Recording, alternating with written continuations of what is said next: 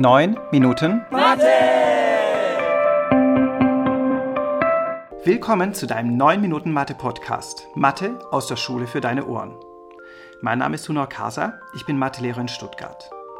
Dieser Podcast kann dir dabei helfen, Dinge, die du in der Schule gelernt hast, besser zu verstehen. Zwischendrin kommt immer mal wieder eine Frage und ein folgender Sound. Du kannst dann gerne auf Pause drücken und mal versuchen, die Frage für dich zu beantworten. Und danach kommt auch schon die Auflösung. Und jetzt kann's losgehen. Unser Thema heute: Formel von Bernoulli. Wie groß ist die Wahrscheinlichkeit, dass von 100 Kresse-Samen mindestens 30 keimen? Wie groß muss ich das Gewinnfeld meines Glücksrades zeichnen, damit die Gäste meines Glücksspiels bei dreimal Drehen mit einer Wahrscheinlichkeit von höchstens 90% das Gewinnfeld nie erwischen? Wie viele Menschen muss ich mindestens auf der Straße befragen, damit mindestens fünf Vegetarier mit einer Wahrscheinlichkeit von mindestens 90% darunter sind? Puh, jetzt ist dir bestimmt ein wenig schwindlig geworden, aber all diese Fragen haben eine gemeinsame Grundlage, die Binomialverteilung. Und die Binomialverteilung können wir am besten mit Hilfe der Formel von Bernoulli verstehen. Darum jetzt mal ganz langsam der Reihe nach. Du hältst einen Stein in der Luft und lässt dann los. Der fällt sicher runter. Das ist ein naturwissenschaftliches Experiment, wo du den Ausgang kennst, da du ihn mit Hilfe der naturwissenschaftlichen Gesetze, hier die Schwerkraft, vorhersagen kannst. Wenn du aber den Stein über deine Schulter wirfst, bist du dir nicht sicher, wo er genau landet. Der Ausgang dieses Experiments ist vom Zufall abhängig. Du hast soeben ein Zufallsexperiment gemacht. Immer wenn du etwas machst und nicht weißt, was dabei rauskommt, und das ist fast immer so im Leben, machst du ein Zufallsexperiment. Du merkst also, dein ganzes Leben besteht aus Zufallsexperimenten. Höchste Zeit, sich diese mal etwas genauer anzuschauen. Es gibt eine besondere Sorte Zufallsexperimente, mit denen man besonders gut rechnen kann, die Bernoulli-Experimente. Was ist denn so ein Bernoulli-Experiment?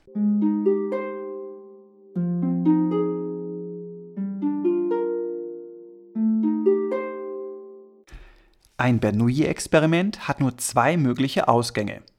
Treffer oder Niete, Kopf oder Zahl, Gewinn oder kein Gewinn, Vegetarier oder Nicht-Vegetarier, Samen keimt oder keimt nicht.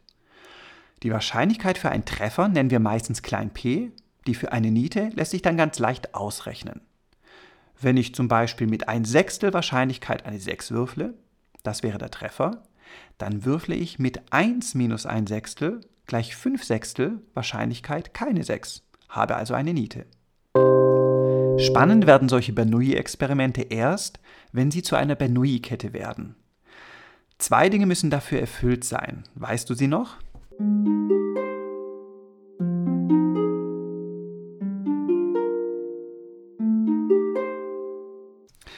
Wenn du ein Bernoulli-Experiment fünfmal hintereinander ausführst, erstens, und diese voneinander unabhängig sind, sich die Wahrscheinlichkeit klein p für einen Treffer also dabei nicht ändert, zweitens, dann hast du eine Bernoulli-Kette der Länge n gleich 5. Du kannst sie dir als eine Perlenkette aus lauter gleichen Perlen vorstellen. Jede Perle ist ein Bernoulli-Experiment. Bei so einer Bernoulli-Kette interessieren meist die Treffer. Wie viele haben wir denn nun? Die Reihenfolge, wann genau so ein Treffer kommt, ist egal. Nehmen wir ein einfaches Beispiel. Du wirfst dreimal einen Würfel, eine 6 ist ein Treffer, die anderen Zahlen eine Niete. Prüfen wir nach. Ja, es sind Bernoulli-Experimente, da es nur zwei mögliche Ausgänge gibt, nämlich 6 und keine 6.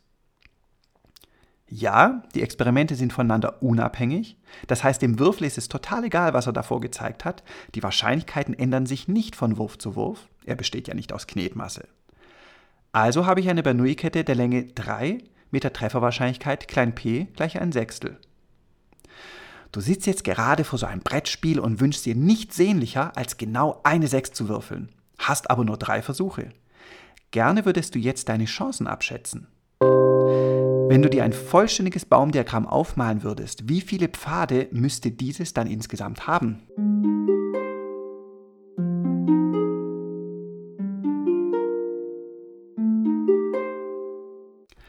Insgesamt sechs Pfade. Bei jedem Würfeln verzweigt es sich in zwei Richtungen. Dreimal Würfeln, a zwei Richtungen, sind sechs Pfade. Aber nicht alle dieser Pfade sind für dich nun spannend. Dich interessieren nur die folgenden drei. 6, keine 6, keine 6 oder keine 6, 6, keine 6 oder keine 6, keine 6, 6. Uff, drei Wahrscheinlichkeiten müssen wir berechnen und dann addieren. Schon bei einem so kleinen Beispiel, wir haben ja nur dreimal gewürfelt, ist das schon ganz schön viel Arbeit. Wie wahrscheinlich ist denn der Ausgang 6, keine 6, keine 6?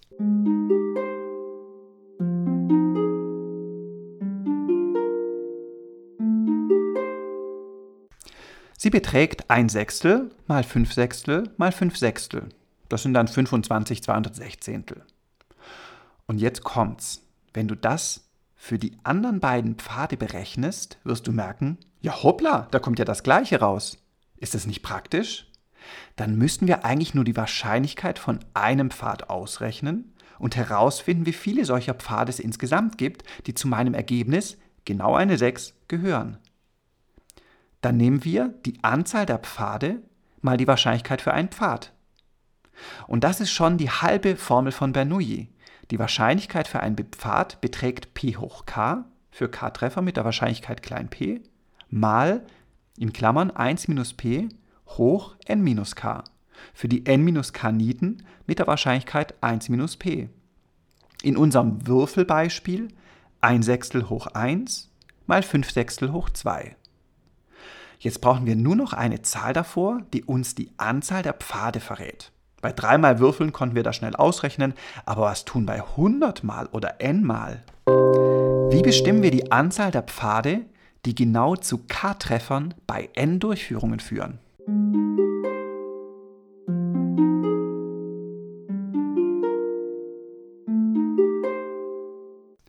Das war der Binomialkoeffizient n über k. In unserem Beispiel wäre es 3 über 1 gleich 3. Es gibt verschiedene Formeln, diesen Binomialkoeffizienten auszurechnen. Das einfachste ist, ihn aus dem Pascalschen Dreieck abzulesen.